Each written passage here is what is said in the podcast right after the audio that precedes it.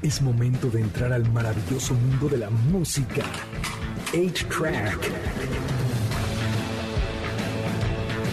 Un programa donde encontrarás solo clásicos. Comenzamos en MBS 102.5. Bienvenidos a una nueva emisión de A-Track. Mi nombre es Checo Sound y hoy es sábado 12 de junio. Ay, ya, mira, me aprendí las. La, ahora sí, ya, yo, es de mi hermano y yo luego no nos sabíamos las, las fechas, pero yo ya me la aprendí el día de hoy.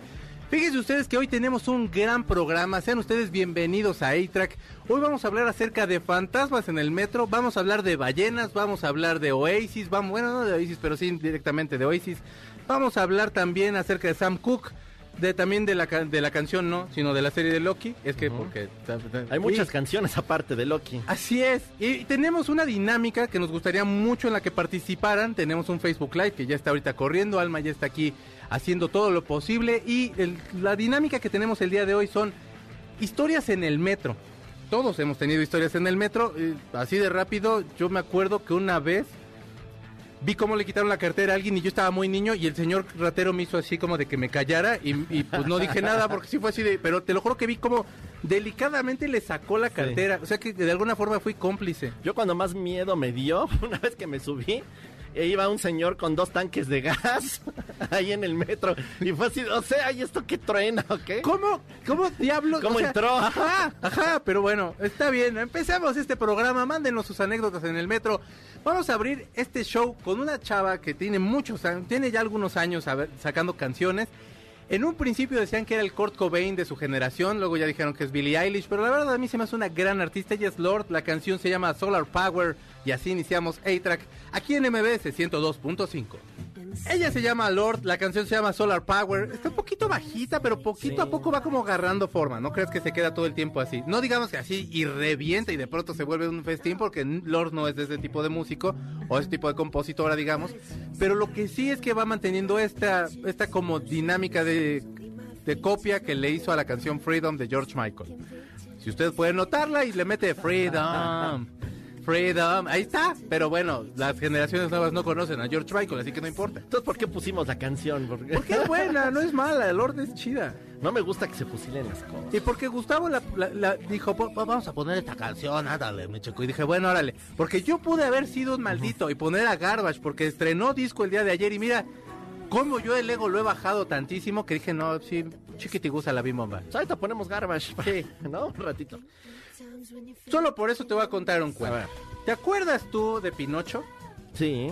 ¿Te acuerdas de la parte donde ya Gepetto llega y lo saca de ese lugar donde lo- los niños fumaban y se les hacía cara de burros y así?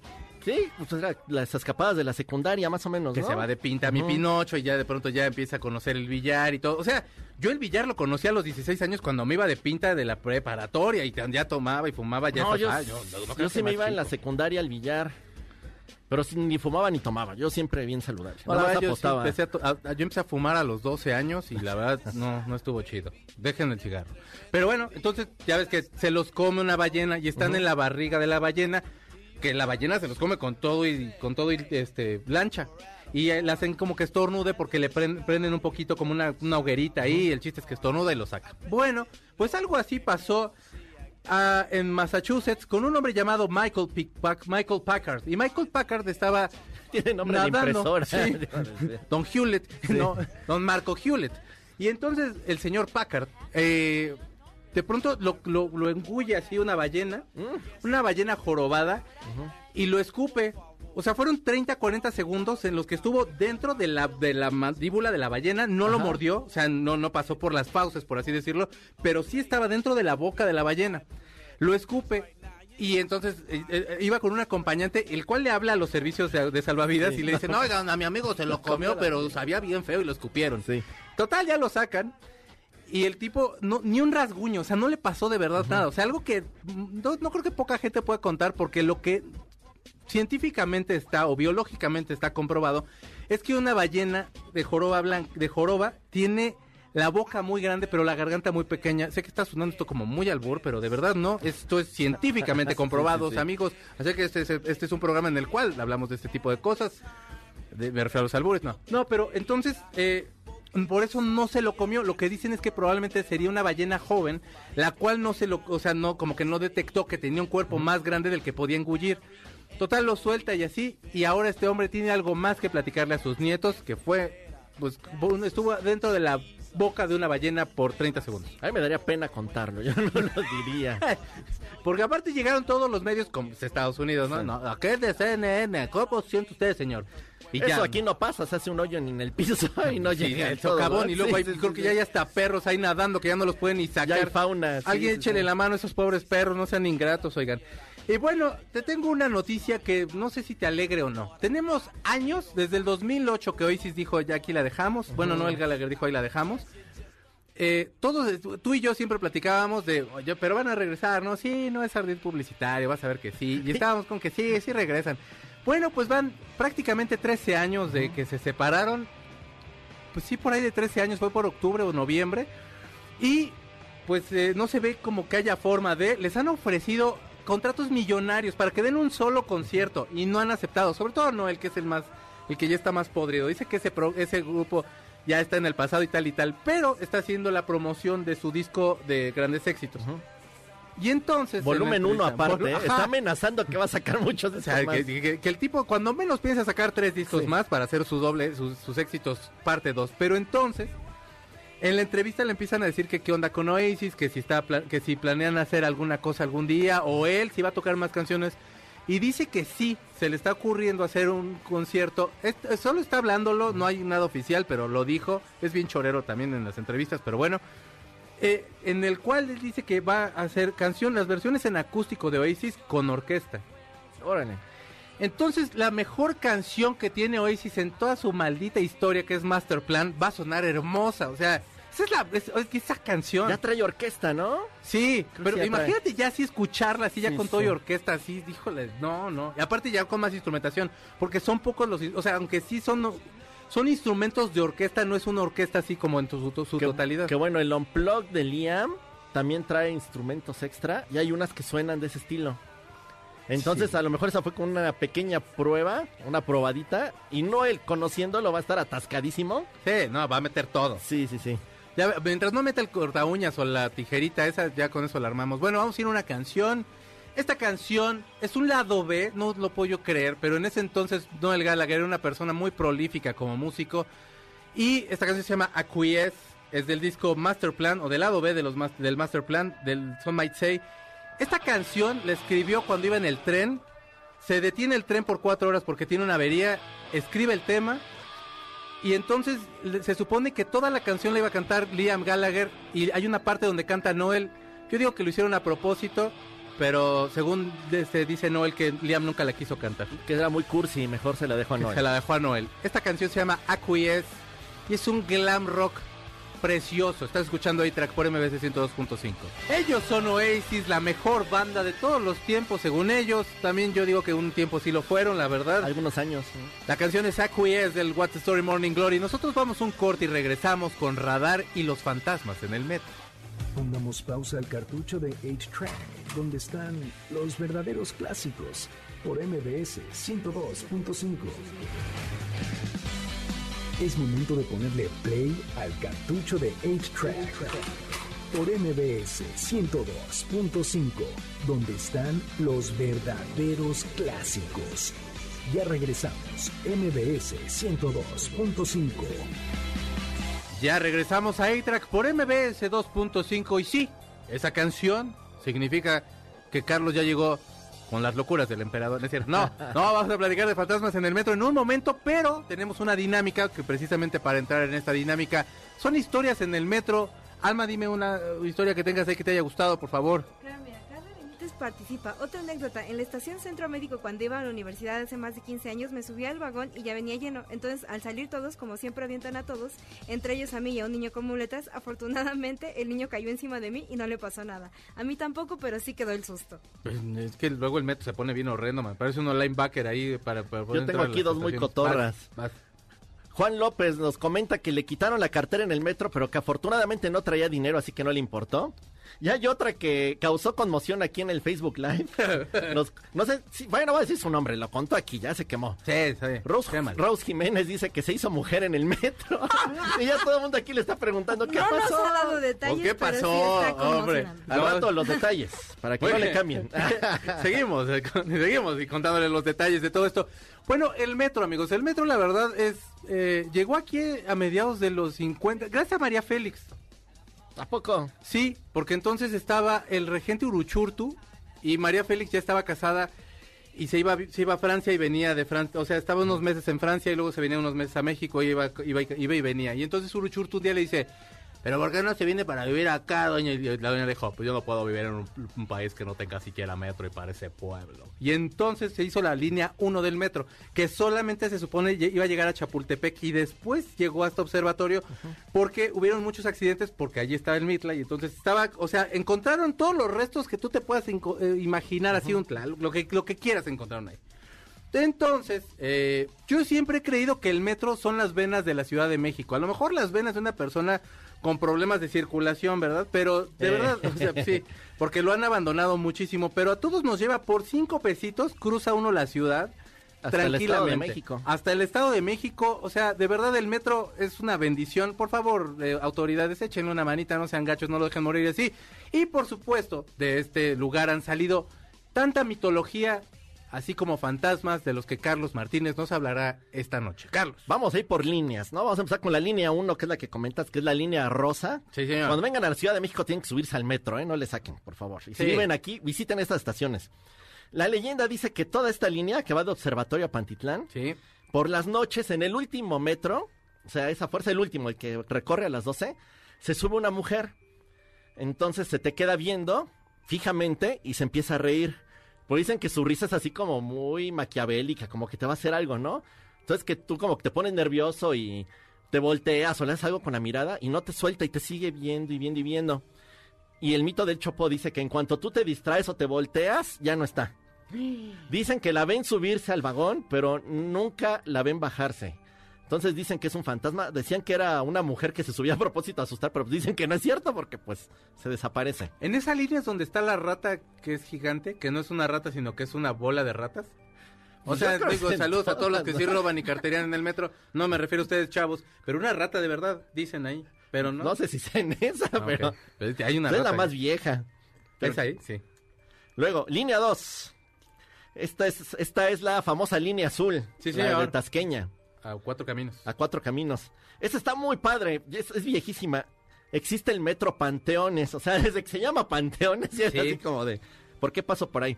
Se llama así porque alrededor están el Panteón español, el alemán, el francés y, en el, y el Sectorum. Sí. Y bueno, se dice, la leyenda dice que es la estación más fría de toda la línea del metro. Ay, qué bonito. Y que si te quedas en el, en el túnel, o sea, si se para el metro en el túnel, Ujú. La leyenda dice que pues ahí alrededor están los panteones y ahí están las tumbas.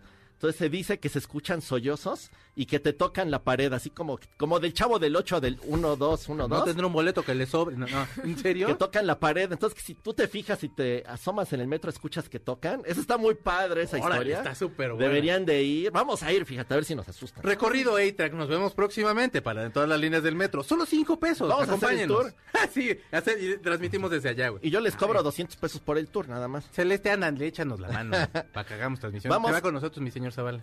A la línea 3, que es la línea verde. Sí, La señor. de Indios Verdes, famosísima. A CU. Nos vamos a ir a la estación Potrero. Esta historia está muy padre. Dicen que hace muchos años un inspector, un auxiliar, ¿no? O sea, no era de planta, Mm. bajó para arreglar algo en las vías. Pero pues como era nuevo, se le olvidó avisar al centro de control que había bajado a las vías. Entonces pasó el convoy y pues lo atropelló y lo mató. Hasta ahí quedó. Ajá. Años después, los mismos este, trabajadores del metro dicen que cuando van a arreglar las vías, se encuentran a otra persona que también está in- inspeccionando y que platican y todo y que se van. Y cuando regresan al mando de control les dicen que pues nadie más estaba asignado. De hecho, tiene nombre este señor. De hecho, le dicen el señor Platanov. Dicen que, que se burla lo que porque cargó el tenía- plátano, ¿no? sí, que tenía otro nombre y todo el mundo le dice así. El señor Plátano.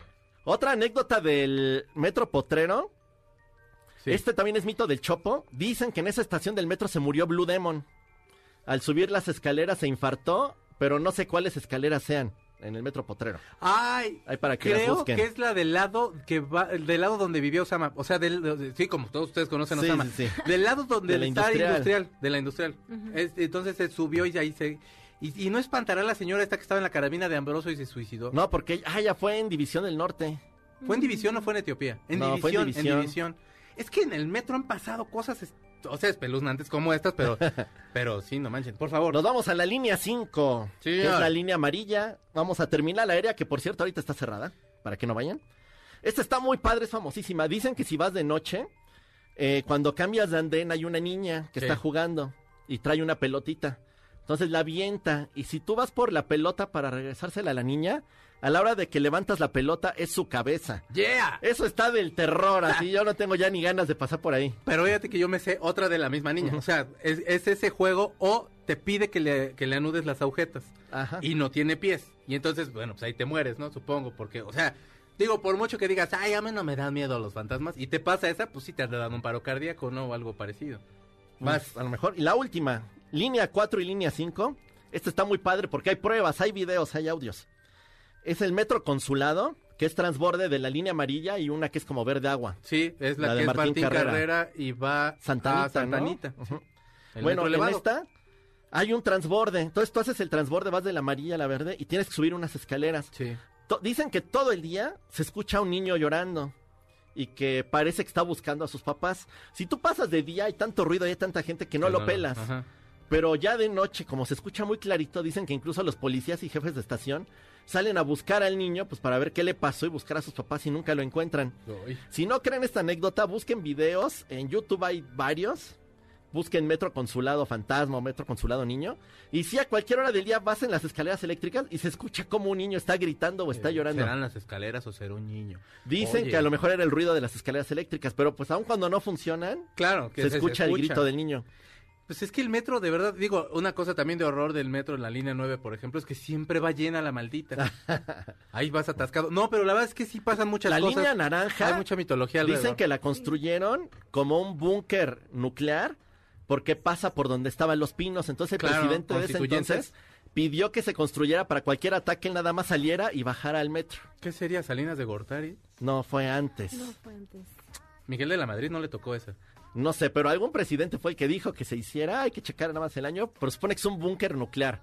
Ya saben, el día que pase algo, nos vamos a ir a, a esconder ahí a esa línea. Nada más los que escuchan Track, porque si no se va a llenar y ya no vamos a no, acabar. no, por favor. No, que aparte son miles de millones, así que por favor, cuando hagamos eso nos pondremos de acuerdo. Nuestro tour, el metro y los espantos, próximamente en su cine favorito. Cinco pesotes le va a costar, que es la pura entrada. Y vamos a ir a una canción, ellos son los Avalanches, la canción es Subways, por supuesto, de su disco Wildflower del 2016. Esta canción tiene un, tiene un sampler de una mujer que se llama Chandra. Y Chandra tenía una- un éxito en, mil- en los ochentas. Y era muy Y jovencita. era súper jovencita, tenía 12 años. Y entonces la, la contactaron y ella no sabía ni quiénes eran los avalanches. Y le dejaron los discos, se hizo súper fan. Y les dijo que lo que quisieran, esta canción, Es una super banda. son los Subways. Y la verdad sí, es una super banda. A ver cuántos amplios se encuentran en la canción. Todos los discos, todos los Todos. sampleos. ¡Vámonos! Esto es A-Track por MC 2.5. Ellos son los Avalanches. La canción es Subways de su disco Wildflower del 2016. Estás escuchando A-Track y regresando vamos a hablar de la serie Loki y también del documental de Sam Cooke que está en Netflix. Y regresamos en nada de nadita de nada. Vámonos. Pongamos pausa al cartucho de 8-Track, donde están los verdaderos clásicos, por MBS 102.5. Es momento de ponerle play al cartucho de 8-Track, por MBS 102.5, donde están los verdaderos clásicos. Ya regresamos, MBS 102.5. Ya regresamos a A-Track por MBS 102.5. Diles, Britney. ¿Por qué pones esa canción si vamos a hablar de Loki? El... ¿No es esa, ca- esa No, serie ese de Loki? el de Marvel, no, Loki. ¿El hermano de Thor? El hermano de Se Thor. se llama Loki, no es su canción que Pero ponen. no, No, se usan esa escribe canción. igual, se escribe con O.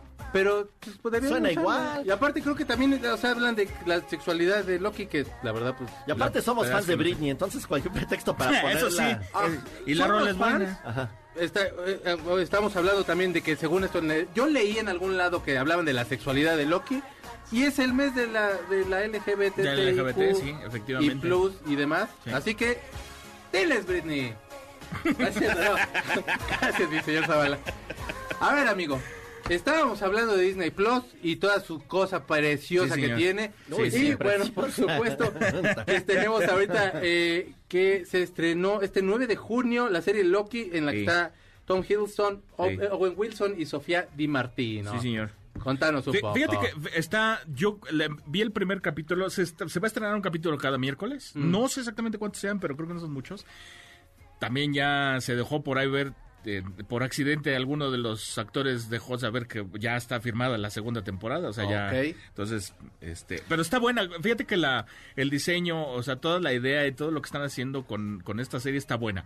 Eh, Disney está tomando, además de ahora estos de los villanos, de hacer los personajes y como de hacerlos o buenos o, o hacerlos Dar parte como su lado- su perspectiva Sí, de no, y aparte la parte importante, ¿no? De por qué existen. Mm. Porque al final de cuentas de eso se trata esta, esta serie, de, de la importancia que tiene Loki Sí. en el momento en el que él, digamos, agarra el, el famoso Tesseracto. No sé si han visto las películas de Marvel, pero en la primera película la de los, de los Avengers se supone que sale una piedra la cual Esa, tiene como anda. todos los superpoderes. Anda, entonces con esa, por eso es el, el de pronto la toma, eh, se desaparece, escapa, pero él lo que no se da cuenta es que abre supuestamente una nueva línea del tiempo. Sí. Entonces, en teoría, hay una, digamos, una, un- una policía del tiempo, ¿no? Que se encarga de, de ajustar a todos los que están fuera de, y todos los que empiezan a hacer algo raro.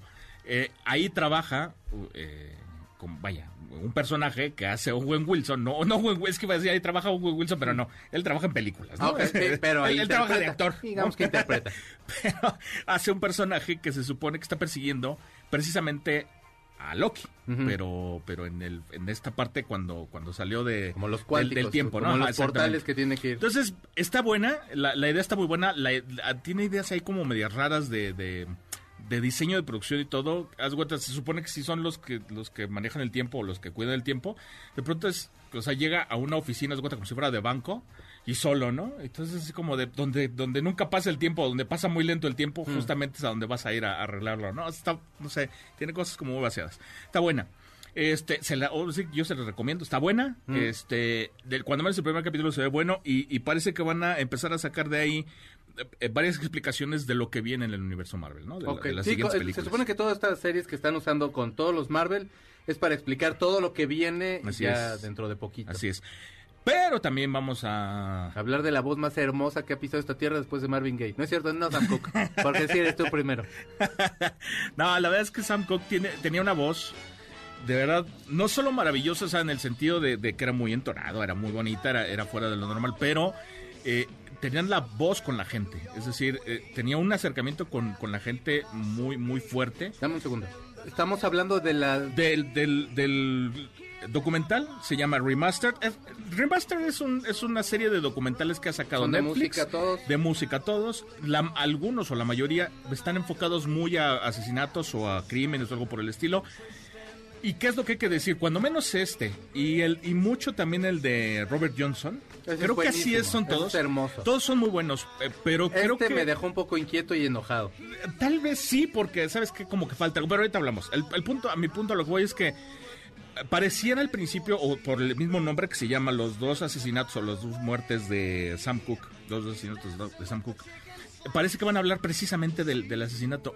Y hablan solamente unos 5 minutos, 10 minutos del asesinato. O sea, Sí, eh, mira, lo que pasa creo yo que, o sea, bueno, Sam Cooke es un, es, es una- es un cantante afroamericano que es prácticamente como la bandera más grande que tiene el soul y, y la música pop de, la, de los de la, de, la, de la raza negra. Y entonces, Sam Cooke de pronto con este tipo de canciones que es Swinging Away y también este, eh, bueno, las canciones que, que, que, que más lo hicieron famoso, de algún momento lo que logra es lo imposible, que es cruzar la barrera Sí, del color. sí. O sea, los blancos estaban con muchísimas ganas de saber más de Sam Cooke, de escucharlo, iban a los conciertos y demás.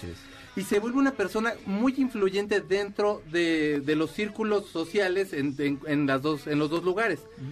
Lo que se maneja un poco, creo yo, en los dos asesinatos es uno que ponen como que ya tenía tan tal peso y aparte estaba apoyando a todos los movimientos de a todos los movimientos raciales que lo que prefieren de alguna forma es matarlo porque sabían que podía de, verdad era tal la influencia que sí podía haber hecho un cambio, como el cambio que de la canción que él canta, que sí, es una sí, canción hermosa, Y el otro es como de, ah, es un señor que se fue y se metió con, con una señora loca que de pronto lo mató, pero ajá. Eh, eh, rápido, nada más para, para digamos, eh, cerrar todo lo que estábamos, de lo que estamos hablando. ¿De qué habla el documental? Habla mucho, o más bien explica qué tipo de persona era Sam Cooke, con qué tipo de personas se relacionaba, es decir, por ejemplo, con, con Mohamed Ali, Sí. eh, con, con Malcolm X, que es una parte muy importante, creo, en, en, en esta Y historia. Y, y- y que además este, explican parte por qué la conspiración o por qué es la razón de la conspiración. Pero, pero lo que sí hay que aclarar es eh, eh, esta parte de, de que él tenía un acercamiento muy fuerte con, con- con la gente y con la raza negra como tal. Eh, tenía un poder tan fuerte que Malcolm X, por ejemplo, decía que él le había sorprendido una vez que había ido a verlo tocar, bueno, cantar. Y eh, de pronto la gente estaba como, como cansada, como aburrida, como que no, no jalaba mucho. Y, y de pronto dejó, o sea, pidió quitar la música y pidió que nada más lo acompañaran con los pies y las manos, ¿no? Aplaudiendo. Eh, en ese momento se dio Malcolm X de, que se dio cuenta de que era muy importante y de lo que podía hacer Sam Cooke, que él mismo le, le decía, este, tú puedes mover masas con solo mover sí, un dedo. Sí, O sí, sea, sí. Era un carisma Increíble, que no increíble. se, Entonces, se, creo- no se había visto, pero vaya. o sea, yo creo que vale mucho la pena el documental, precisamente para que, para que conozcan quién era, cómo era. Y aparte de ese, si pueden, vean la de Una Noche en Miami, que no sé si ya la comentamos, pero más o menos Hablamos, creo que muy poquito. Muy poquito de ella, pero es, es- se supone que es, lo que entra. La repetimos, va, me late, porque está muy buena y tiene mucho que ver con Sam Cooke, Malcolm X y obviamente... Un poquito en lo, en lo ficticio, pero sí. Es ficticio, sí, es una obra de teatro, pero- Y tienen mucho que ver. Y Malcolm X se quedó muy afectado. Sí, sí, Malcolm sí. X, para quien no sepa, es digamos que lo que Martin Luther King, pero un- en, un, en un lado un poquito más violento, de la, de- o sea, un poco más radical, digamos, en cuanto a los derechos de los negros. Y Gustavo escogió una canción que se llama eh, Wonderful World, el disco Wonderful World of Sam Cooke de 1960. Esta es una canción que, como comentaba, rompió la barrera de los colores entre los blancos que ya amaban a Sam Cooke y aquí se nota la calidad de belleza que tenía esa voz. Vamos por favor a escucharlo. Él es Sam Cooke, esa hermosísima voz y vamos a regresar con canciones que podemos utilizar para los viajes. Regresamos a track por MDC 102.5. Vámonos con Sammy. Pongamos pausa al cartucho de 8-Track, donde están los verdaderos clásicos, por MBS 102.5.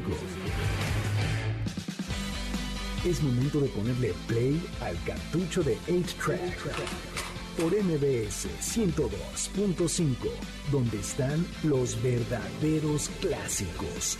Ya regresamos, MBS 102.5. Ah, no, bueno, ya regresamos a ETRA por MDC 102.5. Y bueno, pues ahí está escuchando todavía Sam Cooke, porque pues traumados que estamos nosotros con ese muchacho, un valor nuevo que probablemente va a funcionar.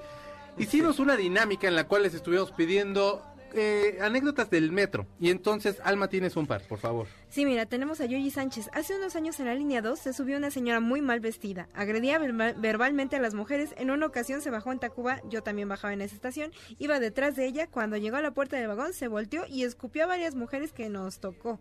A mí me cayó en la mejilla. ¡Qué asco! Dice. Ugh, qué horror. Sí, no, no, no está chido. Carlos, ¿tienes alguna anécdota del metro que te acuerdes?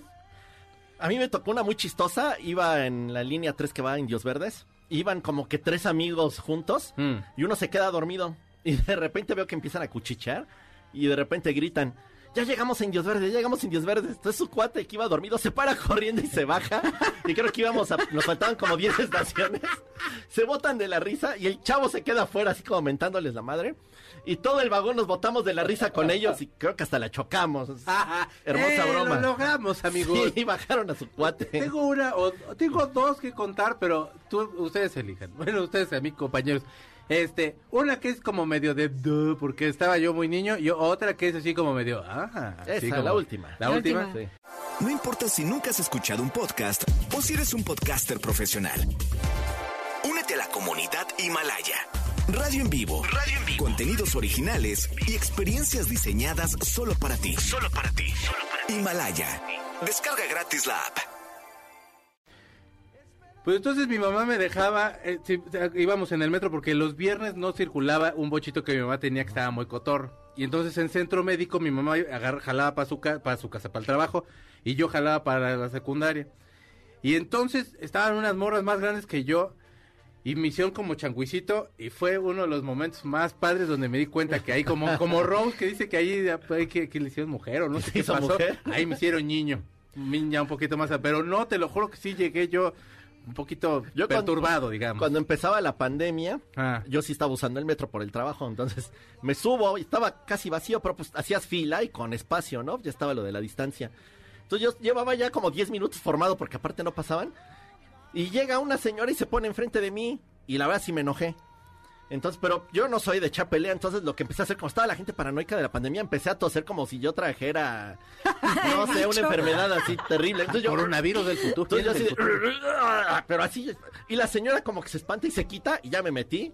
Lo, lo peor es que llegó el metro y venía vacío, o sea, ni hubiera hecho yo panche, nos hubiéramos sentado todos, pero, A mí me pasó pero una- sirvió para quitarlos, fíjate. Trabajaba yo ahí por San Pedro de los Pinos y mi superpoder era quedarme dormido parado, así, te, te recargas en la puerta así dormido, te lo juro que sí podía. Y entonces siempre iba atascadísimo porque yo me subía del Rosario y me bajaba allá. Te lo juro, iba lleno, lleno, lleno. Y de pronto se empiezan a pelear unos cuates así como de donde está Alma, a donde estoy yo. Así, y luego entre gente así, se van gritando cosas. Se salen del vagón, se dan dos empujones y se meten. Y ahí quedó el pleito. Volteo para el vagón donde están las señoras y ya está avanzando el metro. Y veo que se abre así y ahí sí se estaban agarrando, pero se estaban agarrando las señoras, pero, o sea, te lo juro que era tiro así como de Street Fighter. Hasta empezamos a cruzar apuestas. De a ver, ¿y por cuál va usted? Por la señora de... No, estuvo gruesísimo ese. ¿Quién Es que los agarrones en el metro están buenos, pero los agarrones en en el metro entre señoras son como clásicos. Ángeles Correa nos cuenta en el Facebook que era hora pico en el metro, que se sube y que no había lugar y que una señora parece que se iba a vomitar y que se- así se abrieron los mares. Que, todas se quitaron y en la siguiente estación este, aventaron a la señora del metro para que ella no se subiera y a ver qué cochinadas hacía afuera. Una vez estaba yo niño y me tenía que... Y me regresaba yo... Eh, también igual eran ya eran los viernes, así que te digo, no circulaba el coche de mi mamá. Y entonces yo me tenía que bajar en Tacuba para hacer transbordo y bajarme en la normal. Y en la normal agarrar un micro que llegaba a casa de mi mamá. Ahí en, en la esquina, afuera del metro normal, hay unas tortas de pastor con tepache que están bien buenas, vayan. Pero bueno, Por dos. Sí, están súper chidas. Pero entonces me quedé dormido y me seguí hasta el Rosario. ¿Quién sé cuántos años tenía? Como 10, 11 años. Total, ya no reconocí, güey. Nunca había llegado hasta el Rosario. Y empiezo a llorar así de, no manches, ya no voy, ¿cómo nunca voy a regresar a mi casa? Y la señora me dice, una señora me dice, ¿qué te pasó? ¿Te perdiste? Y le empiezo a explicar y se me acompañó, güey, hasta Taco. Señora, no creo que esté escuchando, pero está escuchando. Le mando un abrazo porque me consoló y me dio hasta un dulce. Me hizo daño y me, me quedé dormido y luego ya no supe qué pasó. Sí, sí, pero- no, es cierto, ¿Tienes algún otro? Sí, dice Ruth Karen, en una estación me que me subí en San Lázaro me tocó ver un par de hombres adolescentes que estaban en verdad ahogados en alcohol, venían sentados platicando y de repente, ¡zas!, que se empiezan a besar.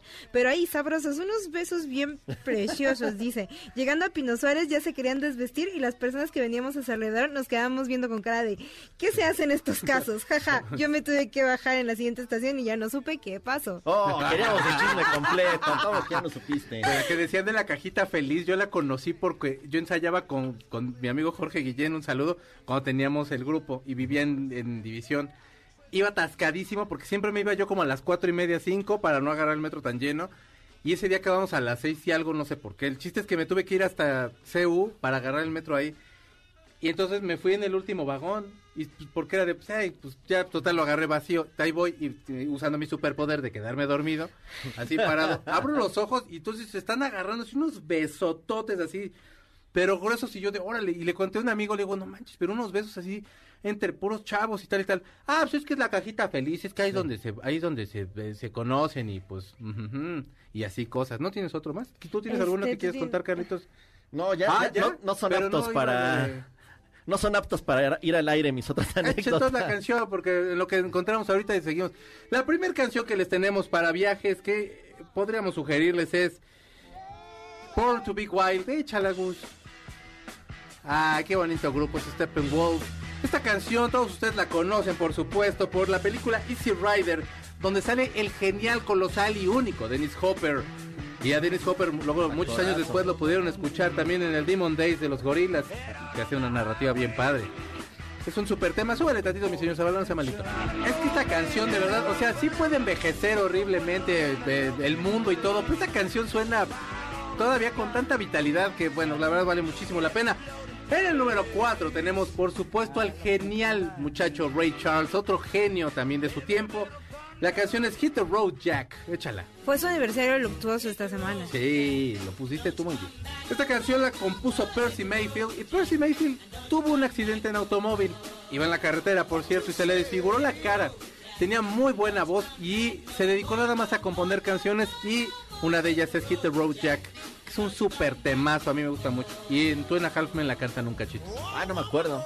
Fíjate que yo para viajar siempre llevo un disco de country. No sé por qué siempre que salgo de viaje pongo Porque un la de carretera es country. country, Sí. o sea, de veras sí pones ahí a quien quieras y suena, o sea, sí va ad hoc, muy ad hoc, por supuesto. Una canción que también tenemos es Amy, Amy 83, que la canción se llama Midnight City del disco Dead Cities, Red Seas and Lost Ghost del 2011. Échala, manito. Esta canción sí la escucharon todos, yo creo. O sea, esta sí se choteó en el 2011-2012. Todo el mundo la conocía. No les pegó otra. Súbele tantito, mi señor Zavala, no sea malito. La verdad es que es un super rolón. Es creo que del sexto disco de esta banda. eh, y la verdad es la única que les funcionó. No te iba a decir, ¿a poco tienen tantos? Tienen, no, y siguen sacando discos Órale. y no son malos, pero lo que pasa es que esta canción estaba como en el lugar perfecto, en el momento perfecto y funcionó, pero pues ya quedó. Y bueno, pues sí, porque soy un egoísta maldito, va a sonar garbage. Cuando ya entonces ya una vez, ah, sí, ya tuvo como con qué querer y mi mamá me, me dio su carro. Entonces yo ponía esta bellísima canción que se llama Special del version 2.0 de Garbage. Por favor, póntela. Ay, qué bonito canta esta muchacha que está toda guapa. Sube un chorro, ya se va a quedar en loop toda la noche. Así es, ella es Shirley Manson cantando precioso. Una canción que le hicieron demo cuando estaban haciendo la versión 2.0 y luego le empezaron a meter mucho Pro Tools y mucha onda. Y la canción realmente es una canción como de desengaño. Una persona que sabes que es fabulosa, que es lo mejor que le pudo haber pasado a esta tierra y esa persona ni siquiera se da cuenta de eso. Entonces es una canción de decepción bien bonita. Y en el video sale manejando, pero una nave espacial, ¿no? Algo Así así, es, que está bien contra ellos, o sea, contra Butch Big y con Ducky y con todos ellos.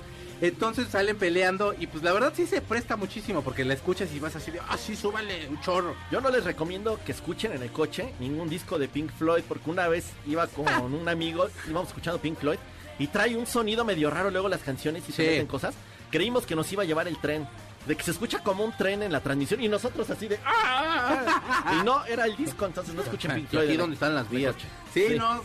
Tengan cuidado cuando manejan, por favor, porque Creo luego que no era el disco, cosas. ¿eh? Para... Yo creo que que no era el disco. fumado, chavos. ¿Todavía da tiempo para que contemos una anécdota más? Por favor, Anita. Pues mira, Vera del Corro nos cuenta, mi primer día de trabajo se me hizo tarde, había mucha gente en el metro CU, el tren tardó mucho, traía unos zapatitos de meter. Cuando llegó el tren me empujaron para adentro y se me zafó un zapato, se cayó a las vías, me fui a Oh. Coyoacán sin un zapato, lloré y lloré hasta que una chica me prestó unas zapatillas de ballet. Y lo bueno que eran negras y parecían flats. Llegué al trabajo tarde y con zapatillas de ballet. Yeah. ¡Qué Gustavo? ¿Tú la viste con las zapatillas de baile? Es compañera de Gustavo. Ah, con Ah, entonces que Gustavo. Es compañera de trabajo de Gustavo. Una vez salí de un concierto Gracias, sin Bere. un zapato porque también lo perdí. Ay, Carlos, es que a ti y a mí sí me las bien raras en los conciertos. Ya no hemos ido a conciertos, por eso creo que ya no han estado tan buenos. Pronta, prontamente vamos a ir. Este programa, ¿cuál? Ha llegado a su fin. No, no, no. No, no, pero de Garbage vamos a hablar la semana que entra porque para que vean que yo soy bien comprensivo y bien buen muchacho, amigos. Y bueno, este es todo por el día de hoy. Cuídense mucho. Gustavo estuvo en la producción y dando lata, como siempre, regañándonos, ya como es. Mi señor Zavala, que es una institución en esta estación. Muchísimas gracias, mi señor Zavala. Almita, muchas gracias. Gracias. Querido Carlitos. Muchas gracias, nos escuchamos el próximo sábado. Aún no hay tema para radar, pero va a estar bueno, van a ver. Ah, Este Mejor programa siempre semana. está bueno. Páseselo usted bonito el día de mañana. Eh, está jugando México contra Honduras, así que pues si quiere salir usted a la calle, no es cierto, no. Vean el partido, pues, a lo mejor puede estar muy bueno. Vamos a despedir esta emisión con los Proclaimers y una canción que se llama I'm Gonna Be 500 Miles de su disco Sunshine on Lead de 1988. Esta canción habla de ir a donde sea por esa persona por la cual estás interesado y bueno, por lo que jaló realmente en Estados Unidos es por el acento que tenían ellos ahí como todo de Glasgow, ahí como escocés y la verdad es, es un rolón. Que no se les entiende, es lo que quieres Ajá, decir. Se les entiende hasta algo mejor, ¿no? No hacen el... Quién sabe qué dice. Ah, puede ser el acento de Kurt Cobain, por eso no se entendía lo que eh, cantaba. es que no sabemos de dónde es Sí, sí, originalmente, ¿no? Bueno, ellos son los Proclaimers. Nos vemos la semana que entra. Cuídense mucho. Les mando un beso. Adiós. El cartucho se acabó. Nuestro fiel reproductor se apaga. Hasta la próxima emisión de 8-Track, donde están los verdaderos clásicos. MBS 102.5